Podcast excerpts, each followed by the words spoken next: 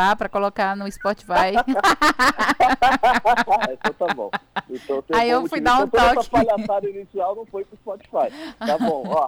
Ó como é que a pessoa é. é a parte da gorda ela não quis botar no Spotify. Mas agora você já fez ir pro Spotify a parte da gorda. E não vou explicar. E não vou explicar. O pessoal do Spotify não vai saber por quê. Não vai saber do resto da treta. Então tá bom. Então a gente vai deixar você aí do Spotify com curiosidade de que história é essa da gorda. Mas vamos ao que interessa, né, Alexandre? Vamos falar sobre o primeiro mandamento hoje. É, nós começamos já a falar dos mandamentos da lei, da, da lei de Deus e os mandamentos da igreja, né? Na, na realidade, é, você até disse da, da última da última participação que você teve dos preceitos, né, é, da igreja, para não confundir aí que o povo faz uma confusão. Então hoje a gente vai falar sobre, é, começando pelo mais importante de todos os mandamentos, amar a Deus sobre todas as coisas. O que é esse primeiro mandamento e o que diz, Alexandre? Fala para nós aí. Então vamos lá. A gente conhece o primeiro mandamento. Quando a gente abre o catecismo no primeiro mandamento, o que a gente vai ler é uma descrição de Cristo sobre esse primeiro mandamento, que é amarás o Senhor teu Deus com todo o teu coração, com toda a tua alma e com todas as suas forças. Né?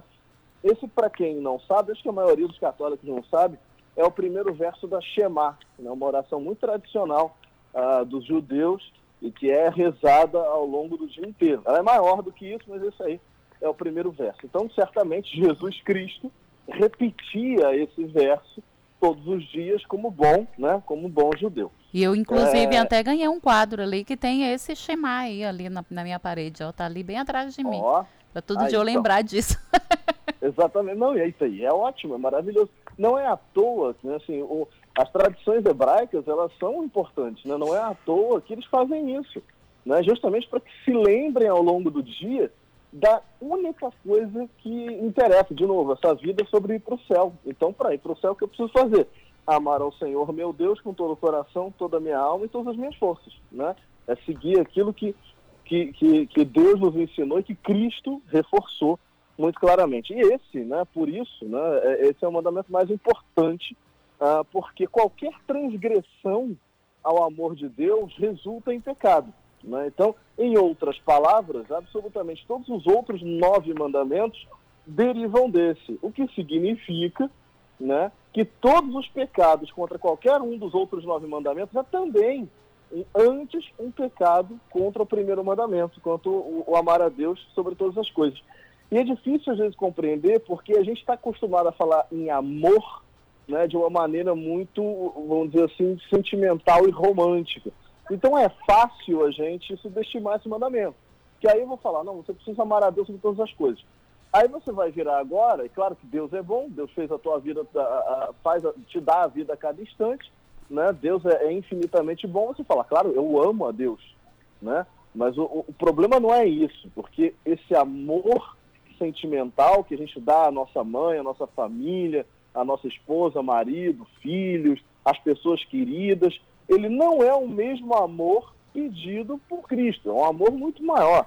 É um amor sobre todas as coisas. Amar a Deus acima de tudo. Ter Deus no centro da vida. E é por isso que ele é muito difícil, porque ter Deus no centro da vida, amar a Deus sobre toda e qualquer coisa, ou seja, Deus é sempre, em qualquer disputa, Deus é sempre mais importante. Em tudo que eu faço, Deus tem que estar sempre presente, porque Ele é sempre mais importante. Né? Isso significa que Ele precisa fazer parte de tudo na minha vida, e que Ele se torna, então, critério para julgamento de tudo que eu vou fazer na, na, na minha vida. Então, a, a, seja qualquer coisa que eu faça, eu preciso ter em consideração, e não é à toa, que os judeus repetiam a Shema o dia inteiro, né? Amarás teu Deus de todo o coração, ah, de, todo, de, de, toda a tua alma e com todas as tuas forças, porque justamente é, é, a gente precisa, em cada pequena coisa que a gente faz durante o dia, se perguntar, mas isso aqui agrada ou desagrada a Deus? Né? Se agrada a Deus, devemos fazer. Se desagrada, devemos abandonar ele imediatamente, mesmo que isso agrade a gente, mesmo que isso agrade a quem nós amamos, porque nós antes amamos a Deus sobre todas as coisas. Né? Então isso, isso acaba sendo muito grande. Né? Tudo pode ficar pelo caminho, menos ele. Tudo pode, eu posso largar tudo, menos a Deus. Né? Então, assim, é muito difícil uh, ter consciência, ter esta consciência o tempo todo. E é por isso que a gente é arrastado para o pecado, porque justamente o pecado ele acontece quando a gente se esquece da centralidade de Deus na nossa vida, quando a gente se esquece de que precisamos amar a Deus sobre todas as coisas, quando a gente se esquece de colocar Deus como critério de tudo que eu faço. Porque muitas vezes, lá em O Catequista, no nosso Instagram, chega muita pergunta de gente que sabe que a coisa está errada, mas no fim tem uma dúvida. Puxa, mas eu realmente preciso parar de fazer o que eu estou fazendo? Ora, se você amasse a Deus sobre todas as coisas, nem faria essa pergunta.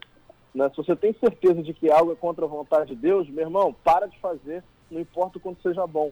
Mas isso é difícil, porque nós não amamos com esta perfeição, né? Então, por isso a gente cai no pecado. Então, o, o, o, o amar a Deus sobre todas as coisas, o primeiro mandamento, eu diria, sem muita, sem, sem, sem, nenhuma chance de errar, que talvez o mandamento mais difícil de todos é sustentar esse amor a Deus sobre todas as coisas o tempo todo na nossa vida. Infelizmente, as, os nossos defeitos, a, a, o pecado original, né, a, a mancha do pecado original, não permite que a gente chegue a essa perfeição. Mas isso não significa que a gente não deva buscá-la o máximo que a gente puder, Patrícia. Agora que eu quero ver, Alexandre, porque muitas vezes você vai olhar lá e fala assim: ah, mas amar a Deus, eu já amo Deus, né? Esse pecado eu não estou cometendo, não. Então, muitas vezes a gente se esquece disso, mas a gente coloca tantas coisas, você falou aí, né? Colocar Deus em primeiro lugar, às vezes a gente coloca tantas coisas na frente de Deus, no lugar de Deus, acima de Deus, quando a gente não coloca nós mesmos, né? À frente de Deus, acima de Deus, antes de Deus, ou, ou seja. Mas então, é, esse mandamento ele tem muitas vertentes. E quais são os principais pecados que a gente comete aí é, com relação a esse mandamento? Então, vamos lá, para começar, todos. Todo pecado, todo e qualquer pecado é, é uma falha no amor a Deus. Todo. Então, qualquer um dos outros nove mandamentos aí, uh, quando você pecar, você significa que você não amou a Deus sobre todas as coisas no momento que você tomou aquela decisão. Né? Então, isso já, já é assim. Mas existem alguns pecados, aliás, muitos pecados que são específicos aí desse mandamento que o catecismo vai é, delinear para a gente. Eu vou falar muito passando deles, porque são muitos, alguns são muito técnicos, assim, vou falar só um contexto geral, e, e, e, e talvez tenha alguns que vale a pena voltar em algum outro momento para falar só dele, tá? Mas, mas vamos lá, pecados, o, o, são três grupos principais, uh, tem alguns outros, mas os principais grupos uh, de pecados contra o, o, o amar a Deus sobre todas as coisas são pecados contra a fé, contra a esperança e contra a caridade.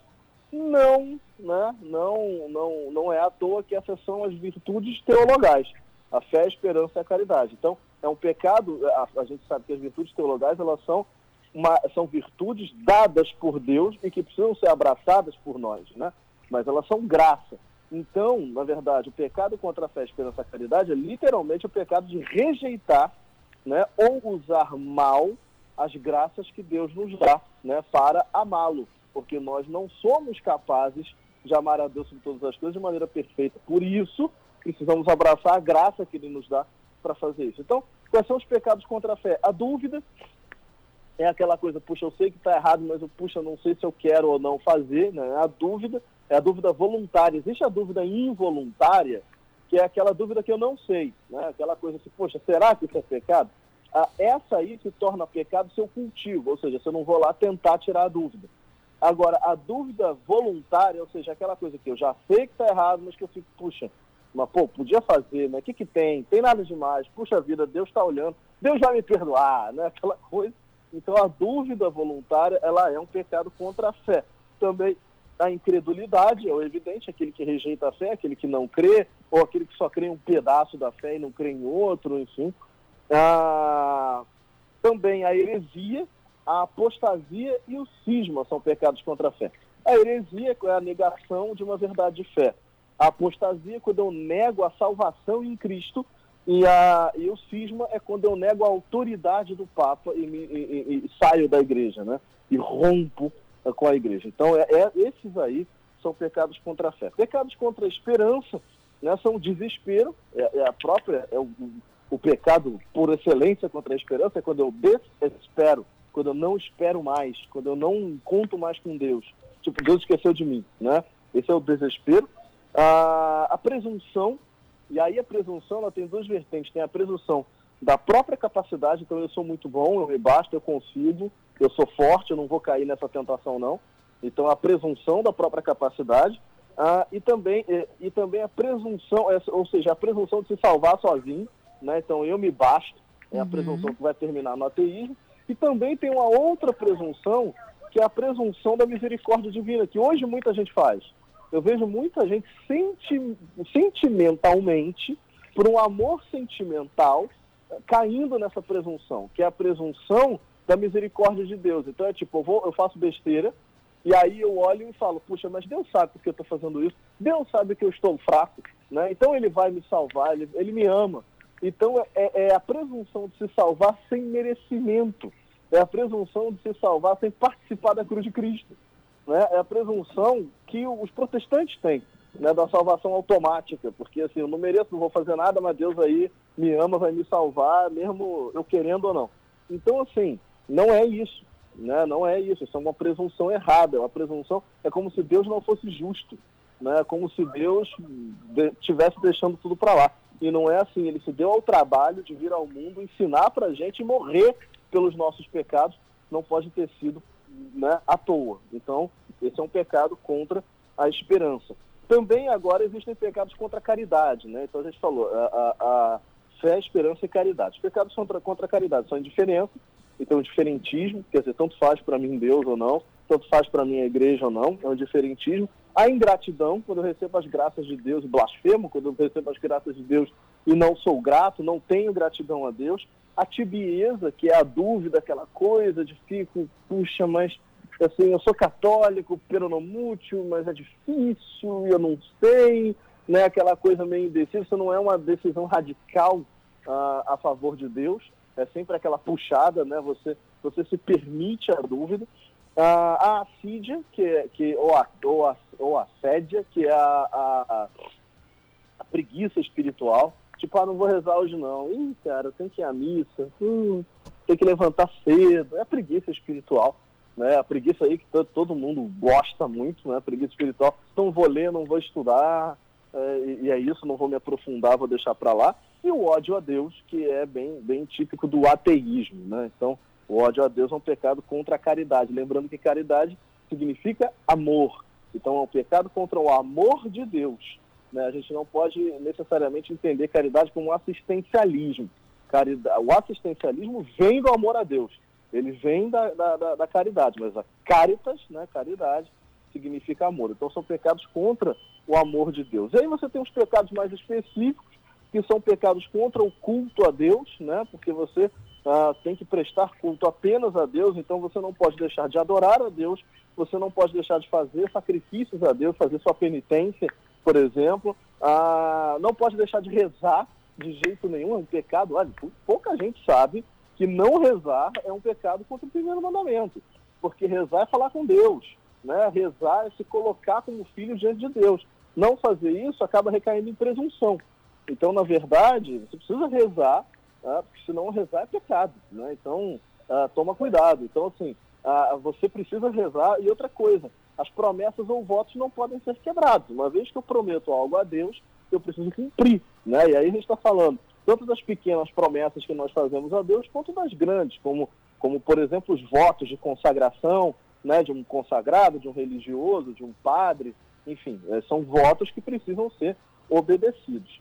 Ah, também né, é, são pecados contra o primeiro mandamento a questão com outros deuses, né? É você trazer para dentro do seu relacionamento com Deus coisas que não pertencem ao nosso relacionamento com Deus, mas que pertencem a outras religiões, né? Por exemplo, a superstição, a idolatria, a adivinhação, a magia, o espiritismo, a feitiçaria. Então, todo esse arcabouço esotérico né, não pode entrar, não pode fazer parte do nosso dia a dia porque é um pecado contra o primeiro mandamento. E aí, por fim, né, a última categoria de pecados aí contra o primeiro mandamento é a própria irreligião, né, é voltar as costas para a possibilidade de salvação, né, voltar as costas é, é, é para a graça que Deus te dá de te alcançar através da religião. Então é o tentar a Deus, é o, é o, é o pagar para ver, pra, pra, duvido que Deus exista. Se Deus existe, faça isso. Né? É o sacrilégio, que é o desrespeito com as coisas santas.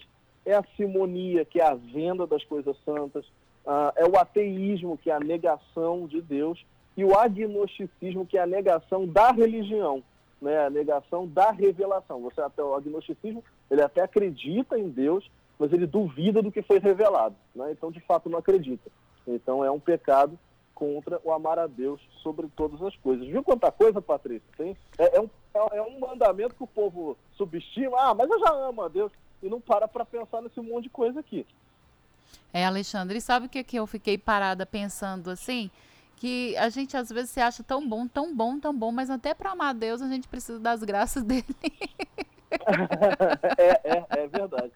É verdade. Até é para amar Deus são as virtudes teologais. Sem as virtudes teologais é impossível cumprir o primeiro mandamento. A gente é, viveria afogado no pecado. É, é, você tem toda a razão.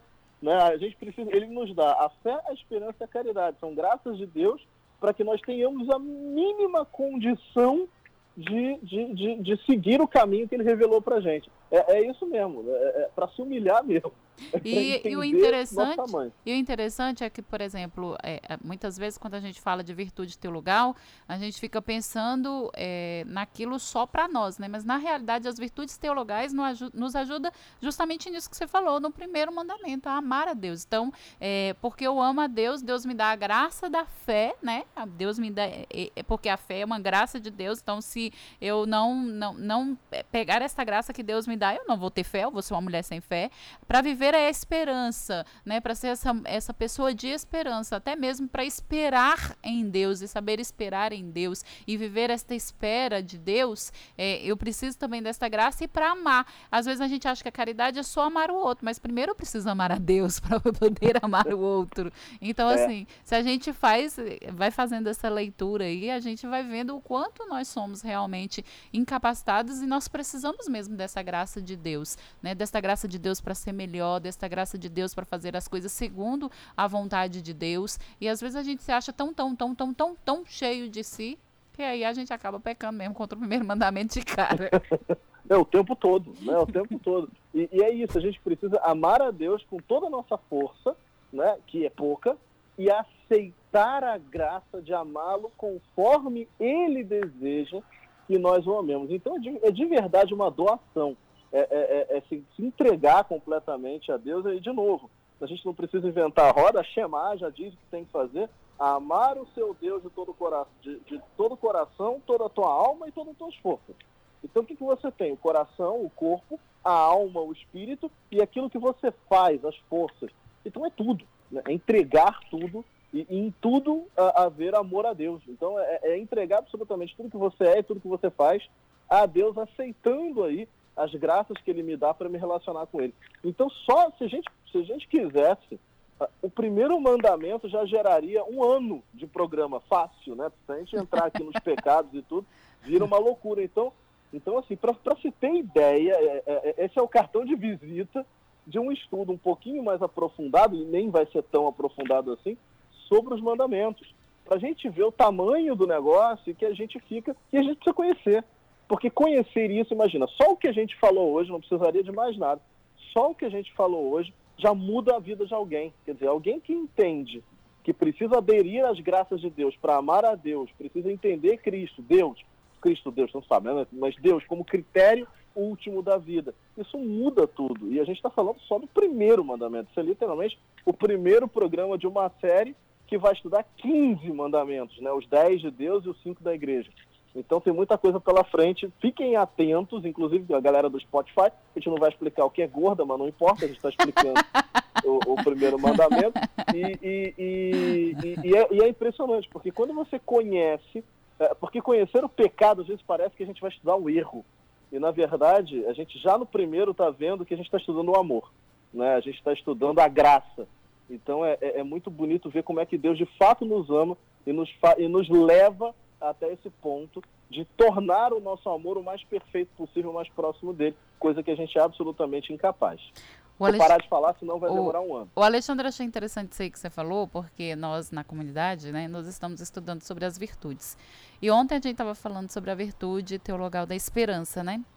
E eu achei tão interessante quando o padre ele falou justamente isso que você falou aí. Muitas vezes a gente se fixa no erro, né, ou naquela, naquilo que a gente não consegue fazer e esquece do bem que a gente poderia fazer. Então, eu preciso me esmerar no bem que eu posso fazer ou no bem que, que, que eu preciso buscar e não naquilo que eu não consigo, né, ou não naquilo que para mim é dificuldade. Então, uma vez que eu olhar, por exemplo, ah, aí diante do amar a Deus sobre todas as coisas Que bem, o que que que com a graça de Deus eu posso fazer para que eu possa amar a Deus é, de maneira melhor, né? Então não fique parado naquilo que são os erros ou naquilo que são os pecados, mas naquilo que você pode fazer de melhor, né? É isso. Tem um padre que me ensinou isso. Ele, ele dizia assim: a gente não deve olhar para o que falta. A gente não deve se determinar pelo que falta. A gente deve se determinar por aquilo que Deus nos dá, porque o que falta é muita coisa. Não adianta a gente se ocupar disso. E aí, né, a gente ficou meio assim, e aí ele falou, ó, visualiza uma mãe diante de um filho uh, em coma há muitos anos. É uma situação terrível, uma situação triste, e a mãe está ali todos os dias diante do filho, com uma enorme esperança de que aconteça alguma coisa. De repente, o dedo dele se mexe.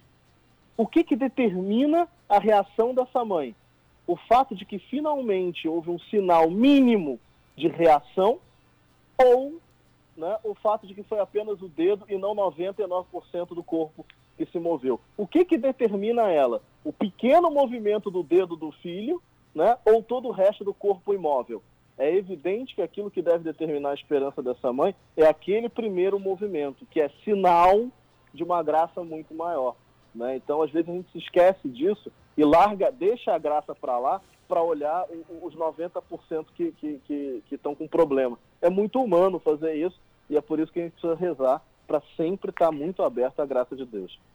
Então vamos pedir esta graça, né, gente, das, das, das virtudes teologais aí, a fé, a esperança e a caridade, para que possamos amar a Deus cada dia mais e melhor. Tá certo, então, Alexandre, muito obrigada, viu? Então, até segunda-feira com o segundo mandamento. Até segunda. Tchau, tchau. Fiquem todos com Deus. Tchau, tchau.